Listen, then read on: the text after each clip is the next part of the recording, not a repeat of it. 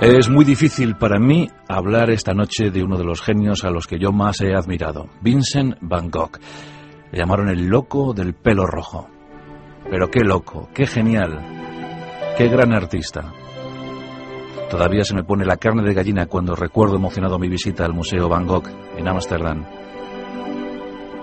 Aquel autorretrato impresionante, aquella mirada lánguida, aquellas muecas caídas, introvertido, serio, austero, individualista, siempre, siempre maravilloso, incomprendido en su tiempo.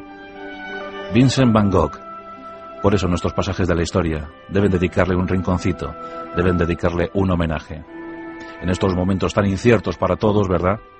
Yo creo que ha llegado la hora de un momento de paz. Paz dentro de la tormenta generada por Vincent Van Gogh en su interior.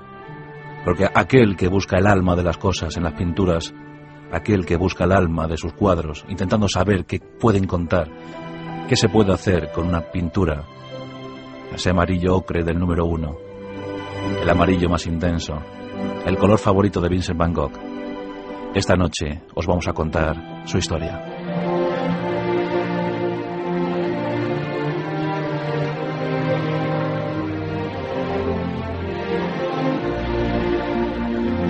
Y para entender mejor la historia de Vincent Van Gogh debemos hablar de su familia, de su nacimiento. Aquel lugar natal en la región de Bramante, en Holanda. Vincent Van Gogh fue el mayor de seis hermanos, aunque no le correspondía a él ser el mayor. Nacía el 30 de marzo de 1853. Y digo bien que no le correspondía ser el mayor, porque hubo un primer Vincent Van Gogh su hermano mayor, fallecido curiosamente el mismo día pero de un año anterior. El 30 de marzo de 1852 moría el primer Vincent Van Gogh. Un año más tarde nacía el segundo y le pusieron el mismo nombre. Eso marcó terriblemente la existencia de Vincent. Seguramente el primer paisaje que él vio, el primer paisaje que le obligaron a ver, fue el de la tumba de su hermano fallecido. Siempre pensó en aquel hermano. Y en su presunta locura llegó a imaginar que en esa tumba bien pudiera haber cabido los dos. Al parecer buscaba la muerte, pero buscaba la muerte a través de la vida, la vida que le insuflaban sus pinturas, sus cuadros, sus dibujos. Pero Van Gogh no siempre fue pintor. Y hay aspectos de su vida que conviene comentar para conocerle un poquito más. Hablemos de su padre, un pastor calvinista, también muy recio, muy austero, autoritario, como cualquier pastor calvinista, ¿o no? Su madre, dócil, educada, comprensiva. El padre se llamaba Teodorus y la madre, Ana. Dicen que Vincent se parecía enormemente a su madre. Era pelirrojo, robusto, pero él se consideraba feo, muy feo, horrible. Y eso también le persiguió durante toda su vida. Pero tuvo otros cinco hermanos. Teodorus, Teo, su alter ego, su preceptor, su mentor, su cuidador, aquel que siempre veló por Vincent. Los dos hermanos estaban enormemente unidos. Dicen que a lo largo de su vida Vincent Van Gogh escribió 821 cartas. Y de las 821, más de 650 fueron dirigidas a su hermano Teo. Una historia que les unió incluso hasta casi casi la muerte. Luego lo comentaremos. Pero también estaba Will, la hermana favorita de Vincent. Will llegó a ser octogenaria. Fue una gran feminista holandesa. La tristeza para Will es que de sus 80 años, 50 los pasó en el manicomio. La desgracia para los hermanos Van Gogh estaba Elizabeth. Elizabeth también fue de la consideración de Vincent, pero cometió un terrible error, se casó con un jurista. Vincent llegó a comentar, ¿cómo es posible que mi hermana Elizabeth se acueste con un tipo con la mente tan bien compartimentada? También estaba Ana. Ana optó por una vida más sencilla, más fácil, y se fue a vivir a Inglaterra donde ejerció como profesora de francés en un pensionado.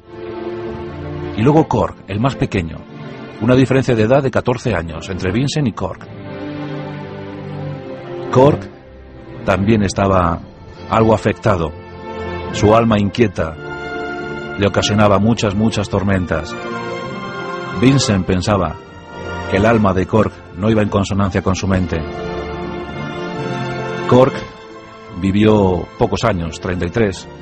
Se apuntó al ejército Boer, fue a las guerras Boer y murió en Sudáfrica. Y aunque fue inscrito en el registro de héroes, sabido es que también se suicidó.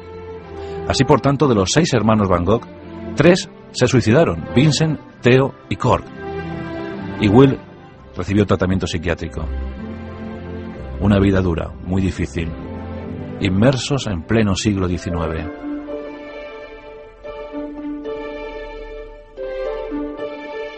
Vincent fue a la escuela como todos los niños, pero sus profesores eh, rápidamente se fijaron en él. Era un niño solitario, triste, aburrido, no hablaba, no se relacionaba con los demás. Eso sí, destacaba en ciencias naturales, en cálculo, en ortografía. Vincent escribía maravillosamente bien, una letra limpia y clara. Pero ya los profesores cometieron un pequeño error, como con otros genios de la historia. Los profesores de sus primeros años de Vincent Van Gogh afirmaron sin duda alguna que Vincent no estaba dotado para las artes.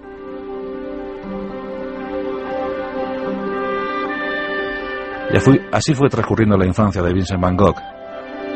Una curiosidad, su primer dibujo registrado lo tenemos el 8 de febrero de 1864, a punto de cumplir 11 años. Dibujó una granja y un cobertizo. Y ya apuntaba a buenas maneras, eso al menos dicen sus críticos. Su padre le internó en, en un colegio y los estudios, los estudios y Vincent no se llevaban bien, nada bien. De hecho, Vincent a lo largo de toda su vida, de su corta vida, porque tan solo vivió 37 años, siempre presumía de ser un gran autodidacta. Él se formó en los museos, él se formó contemplando a las grandes obras, él se formó en las bibliotecas. Nunca necesitó de profesores, aunque siempre los buscó. En 1869, cuando tiene la edad de 16 años, su tío Send le ofrece un trabajo. Su padre Theodorus era pastor calvinista, pero Theodorus tenía tres hermanos marchantes de arte. Y así llega el primer contacto de Vincent Van Gogh con el mundo del arte. Y se empieza a formar, se empieza a formar en las tiendas que su tío Send tiene. En esos tiempos no iban nada mal. Además de esas sucursales en, Holanda, también tenían sucursal en París y en Londres. Y aquí tenemos al joven Vincent formándose. Aunque él no comprendía muy bien cómo aquellos tipos compraban obras de arte sin saber qué querían reflejar, sin saber qué habían querido decir los artistas que las habían pintado. Vincent pasa a Inglaterra a la sucursal que su tío tiene en Londres. Allí se aloja primero en una pensión, donde recuerda, muy ufano y feliz, cómo había dos viejas cotorras que vivían con dos viejos loros. Pero pronto llega el momento del traslado a otra pensión. Y allí Vincent, a la tierna edad de 21 años, se topa con algo increíble, el amor. Y conoce a Eugenia. Eugenia es joven y hermosa, tiene dos años menos que él. Durante cinco meses tienen largos paseos y largas conversaciones sobre los autores románticos británicos. Vincent está perdidamente enamorado de Eugenia, pero lamentablemente Eugenia no le corresponde. Y Vincent decide regresar a Holanda. Los Países Bajos le están esperando y también una depresión, una depresión terrible. Vincent Van Gogh lo llevó muy mal en esto del amor. Él confesó en una carta a su hermano Theo que a los 28 años todavía no sabía lo que era el sexo. Fue una constante en la vida de Vincent Van Gogh el sexo, obsesionado en un principio, desbordado posteriormente. Después de Londres viaja a París y en París trabaja durante un tiempo, pero al final es despedido no se llevaba bien con aquello de vender. Él eh, llegó a afirmar en un momento de su vida que por qué narices tengo que estar siempre vendiendo cosas. Mi misión en la vida es crear. Yo he nacido para crear.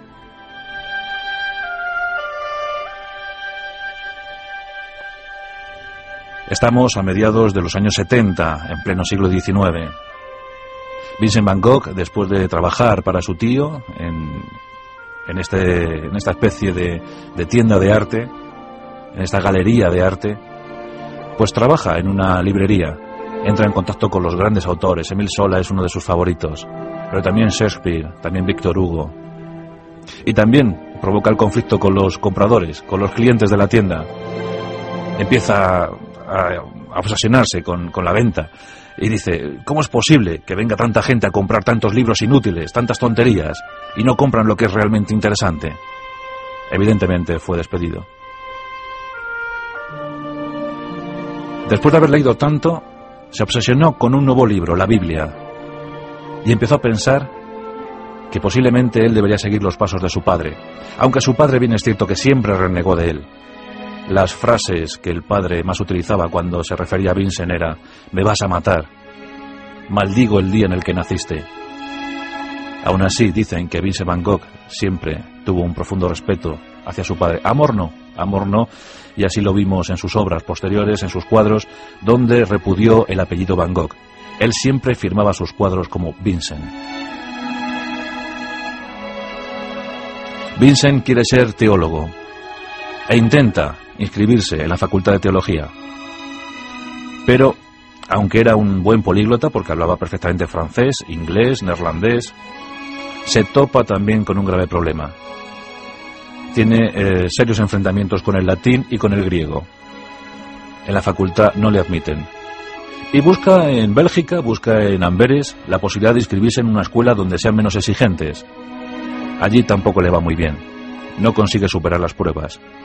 Pero el dueño, el director de, aquella facultad, de aquella escuela, casi casi se compadece de él, porque le ve, le ve muy enfervorizado, muy dispuesto a, sembrar de nuevos creyentes el territorio belga y holandés.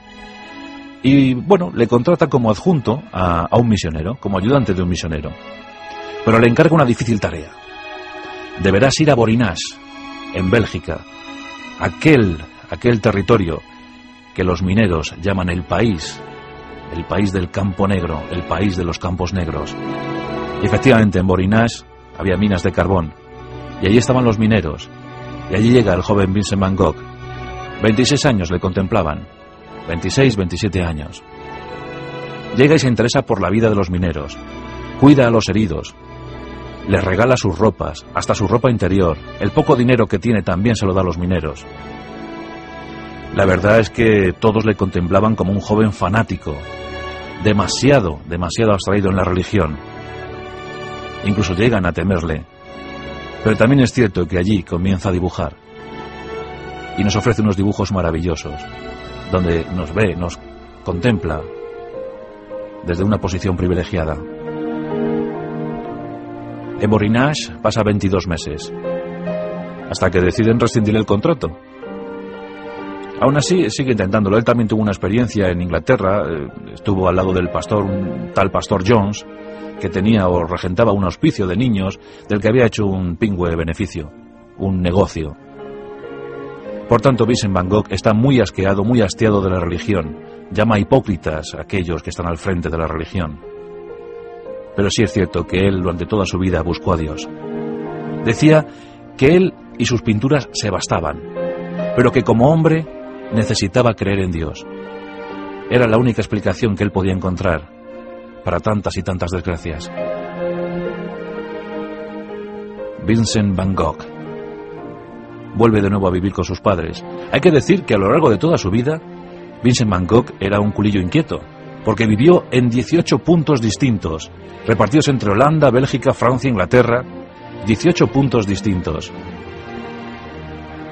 Pero aquí, después de un largo paseo por Borinage, después de una carta tierna, tremendamente tierna a su hermano Teo, que ya trabajaba como marchante en París, decide que ha llegado el gran momento para él.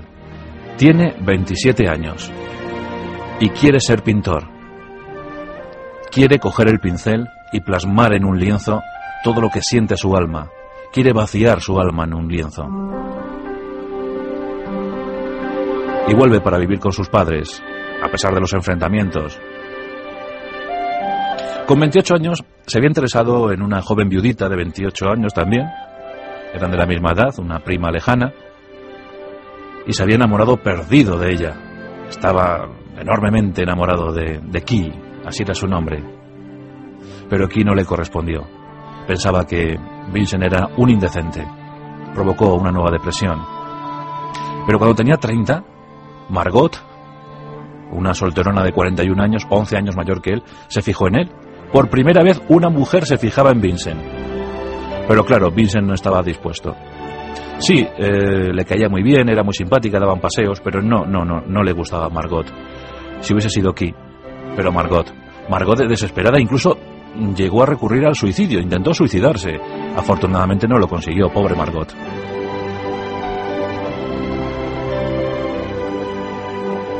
Después de una discusión con sus padres, Vincent se instala en La Haya y allí conoce a Sien. Sien, una prostituta, una prostituta con todas las letras. La conoce embarazada, fumando puros, alcoholizada, pero se compadece de ella. Vincent afirma que el amor que siente por Sien es un amor compasivo y que estará a su lado en lo que ella necesite. Y Sien sirve como modelo. Y Van Gogh, Van Gogh se inspira. Y Van Gogh pinta. Y Van Gogh dibuja. Un momento fértil para Van Gogh. Se fija en un pariente lejano suyo, Anton Moev. Posiblemente el único maestro que Vincent tuvo en su vida. El único maestro, sí. Fijaos cómo era Vincent Van Gogh autodidacta, que incluso llegó a solicitar un curso por correspondencia para aprender a dibujar. Era tremendo, irascible, iracundo, grotesco en algunos puntos, siempre solitario. Su pelo desaliñado, su mirada hundida y a veces muy, muy, muy perdida. Sien le pone en contacto con el amor, con el amor y con el sexo, y contrae la gonorrea, la sífilis, incluso llega a ingresar en el hospital durante algunos días. Los padres de Vincent van a, a visitarle. Hay una escena tremendamente cruel.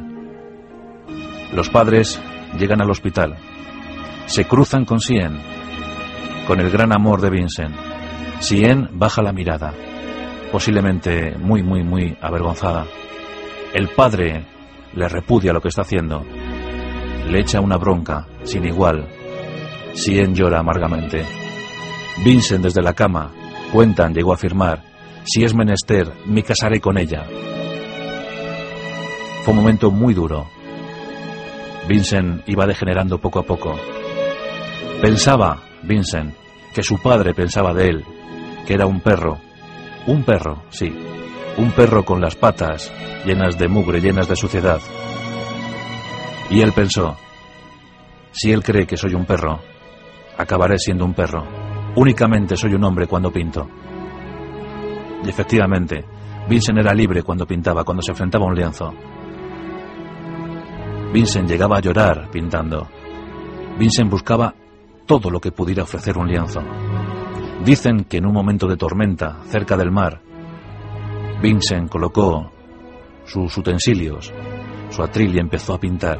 Y pintaba al compás de la tormenta. Y la tormenta le iba rodeando. Y el mar embravecía. Y la gente del lugar decía que estaba loco. Ese cuadro lo podemos ver en el Museo de Van Gogh, en Ámsterdam. Y curiosamente, cuando fue sometido a una restauración, a unos arreglos, ¿sabéis qué se encontraron en ese lienzo? Encontraron salitre, encontraron granos de arena. El mar había quedado dentro del cuadro. Vincent, sin saberlo, lo había conseguido.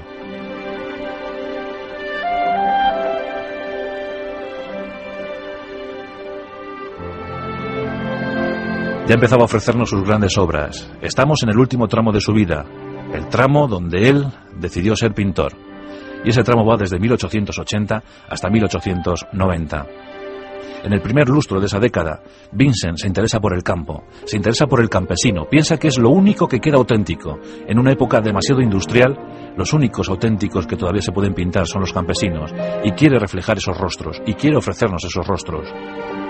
Y nos pinta campos como nadie los había pintado hasta entonces, paisajes. Lo quiere pintar todo, quiere plasmarlo todo, quiere recoger la vida y dejarla en sus lienzos. el jardín de Ten, allá donde vivían sus padres, una de sus grandes y primeras obras maestras. Vincent Van Gogh, expresionista hasta la médula, impresionista hasta las cachas. Aquel que supo manejar el color como nadie. Pero aquel que también tuvo sus momentos donde buscaba grupos de, de figuras y poder reunirlos en torno a una mesa como los comedores de patatas. Una obra que él pensaba iba a ser magna, pero que muy pocos le reconocieron en su día. Pero llega el gran momento para Vincent Van Gogh año 1886.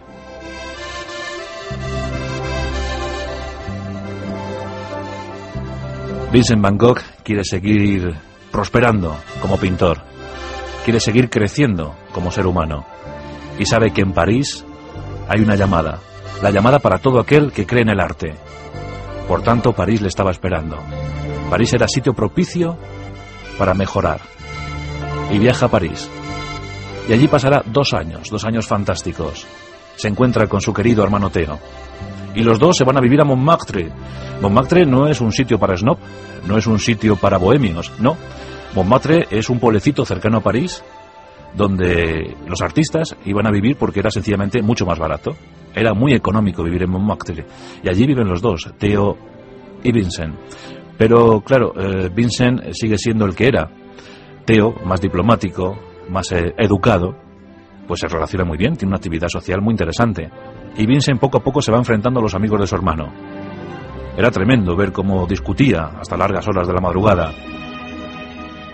Pero conoce, conoce a grandes artistas. Emile Bernard, su gran amigo Emile Bernard, Henri Toulouse-Lautrec, aquel que llamaban el conde nano, ya sabéis por qué.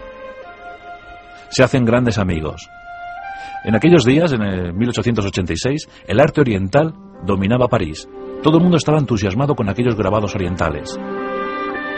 Y Vincent Van Gogh también, por supuesto, queda fascinado por ese arte oriental y lo vimos, lo vimos en sus cuadros. Plasmó ese color, plasmó esa intención en sus lienzos.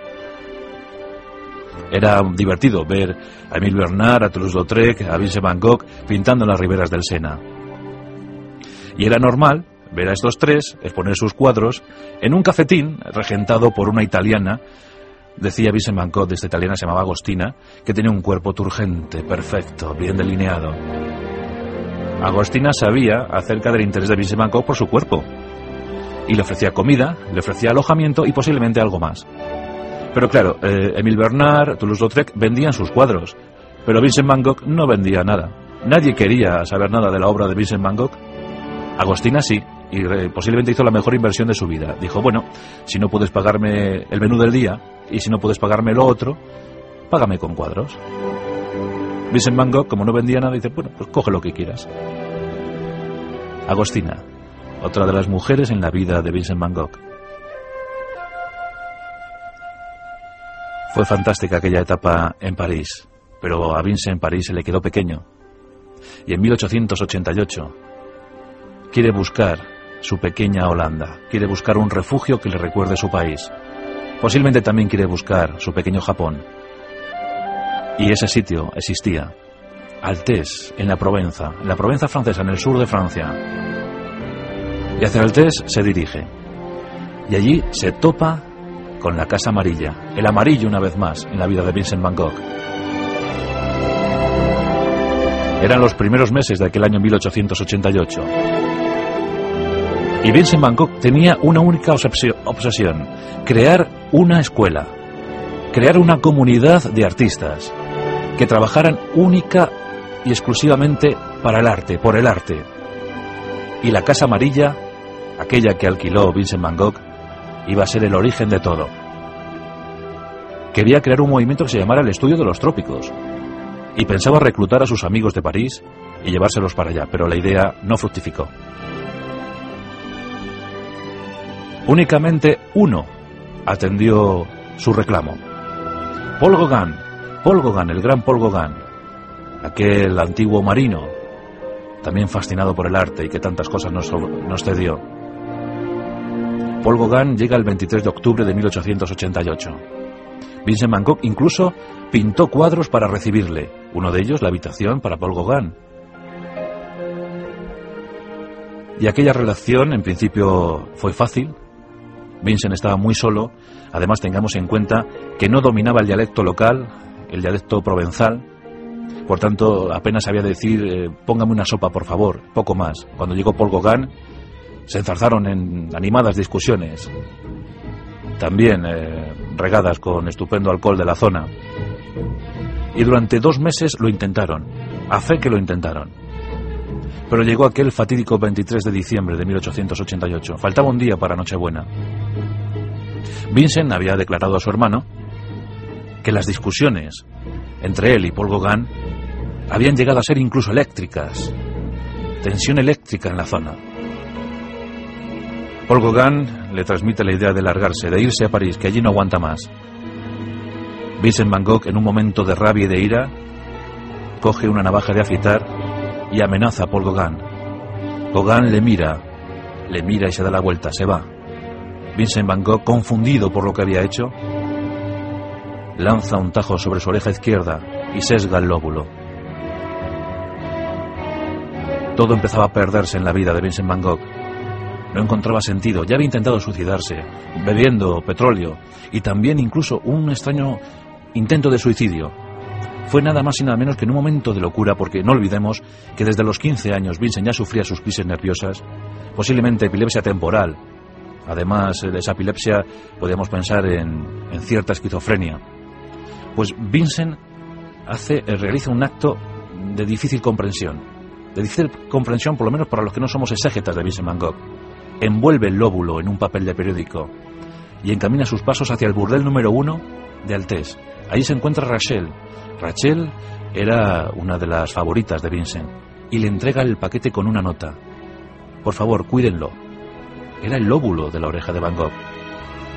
Van Gogh vuelve a la pensión, vuelve a, su morada y allí le encuentran, le encuentran a punto de morir. Le internan en el hospital. Pero se encuentran como oído, como fuera de sí. Aquellas situaciones de epilepsia temporal le dejaban aletargado, le dejaban como ausente, pero también digamos que él no fue un pintor loco. Él cuando pintó estaba perfectamente lúcido. Es más, cuando estaba lúcido, la actividad era febril, febril y constante, como luego averiguaremos. El 7 de enero de 1889 le dan el alta. Y regresa. Tiene una pequeña recaída porque su estado físico era tremendamente malo, pésimo, muy malo. Los vecinos se atemorizan. Los, los vecinos le denuncian no quieren volver a ver a Vincent Van Gogh. Vincent, en marzo de 1889, recibe la visita de un amigo, Paul Signac. Con Signac llegan los dos y se esconden, se internan en la Casa Amarilla, a escondidas, a hurtadillas. Y allí Vincent tiene uno de los momentos más trágicos de su vida. Paul y Vincent se han internado en la casa y se acercan a la habitación donde Vincent había dejado albergadas sus obras. Los vecinos, por supuesto, no habían caldeado en el frío invierno de la Provenza aquella habitación. Vincent, horrorizado, contempla la escena. Sus lienzos habían sido cubiertos por el moho y muchos de ellos habían sido rasgados, rotos por los vecinos, posiblemente envidiosos. Vincent se lleva las manos a la cara y llora amargamente. Dicen que el grito se pudo escuchar en todo el pueblo es cuando toma la decisión. Decide voluntariamente internarse en una institución psiquiátrica. Su hermano Teo, consciente de lo que está ocurriendo, le busca un buen sitio. San Paul, en Saint-Rémy. En esa institución, Vincent va a pasar algunos meses.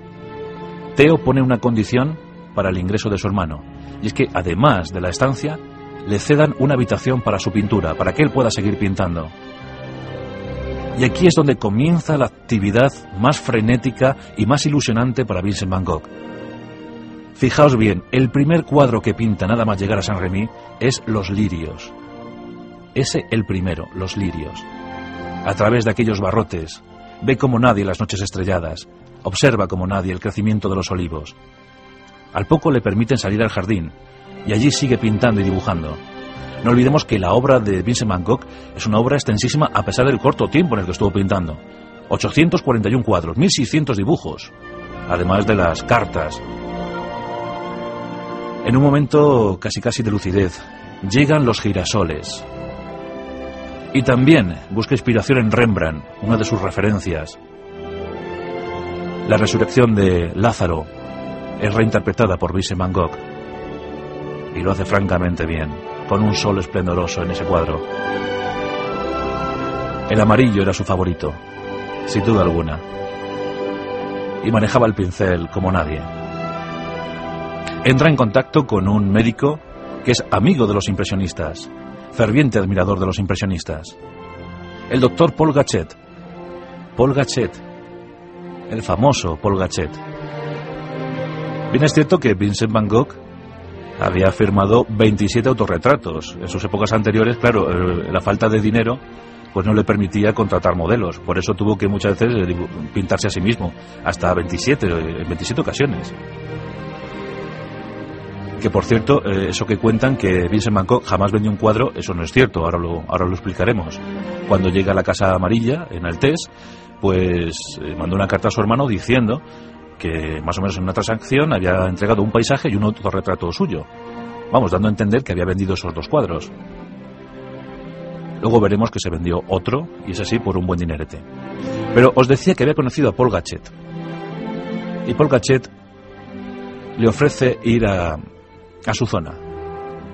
Bornée es un pueblo muy cerquita de, de París, donde eh, Gachet le podría atender perfectamente.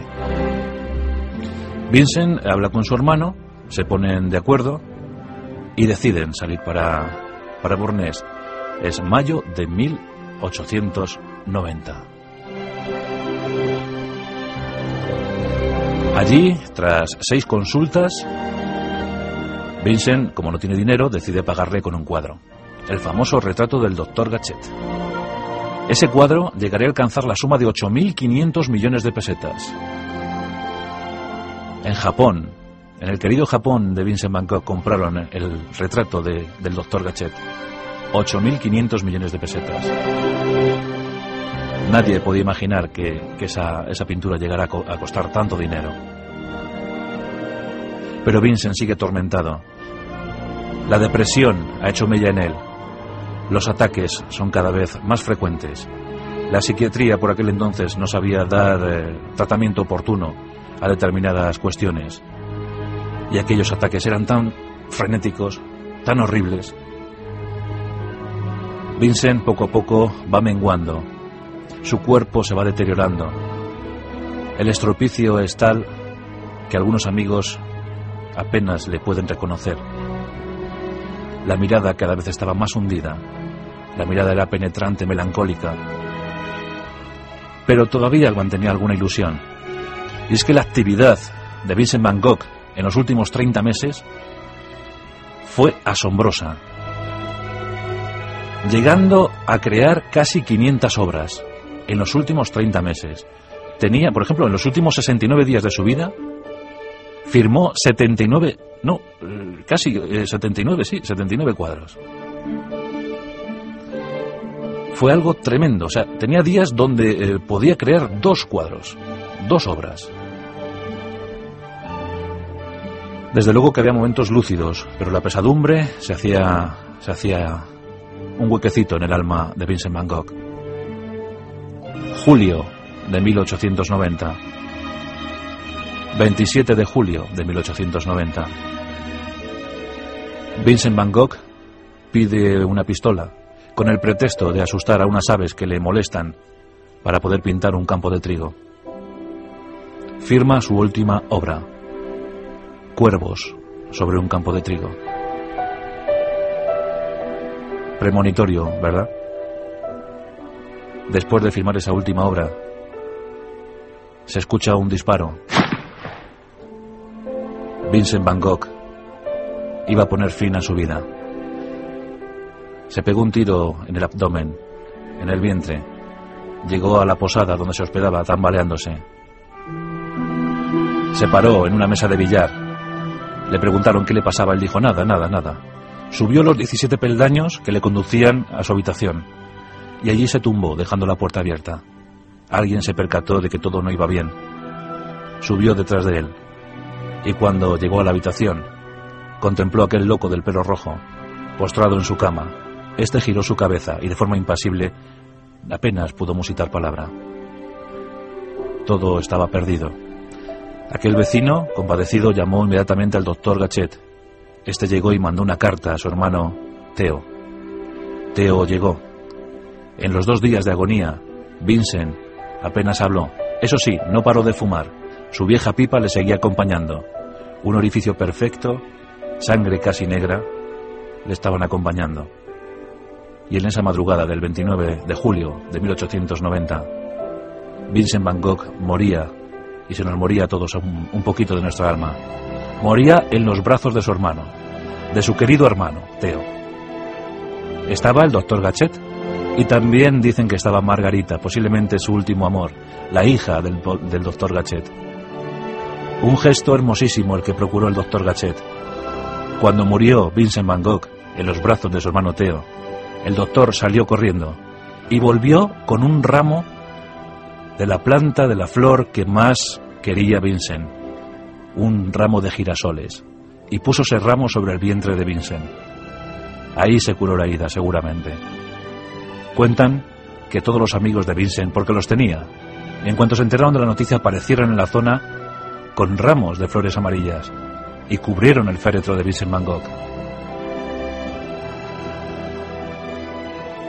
El alma inmortal de Vincent se puede seguir viendo en sus cuadros, porque cada artista tiene el derecho a seguir siendo inmortal gracias a su, a su obra. Y desde aquí queremos rendir homenaje a uno de los más grandes expresionistas e impresionistas que ha dado la historia, Vincent Van Gogh. Los expresionistas alemanes le tomaron como abanderado para su movimiento a principios del 20. Su hermana Elizabeth publicó un libro con las cartas de Vincent Van Gogh, las cartas dirigidas a Theo. Ese libro fue publicado en 1911. Y de sus cuadros que os voy a contar. Muchos de ellos albergados en el Van Gogh Museum de Ámsterdam. Otros en colecciones privadas. Y todos en el recuerdo de cada uno de nosotros, los que amamos al arte, los que amamos la pintura. Hoy en nuestros pasajes de la historia, recuerdo para uno de los más grandes, Vincent Van Gogh.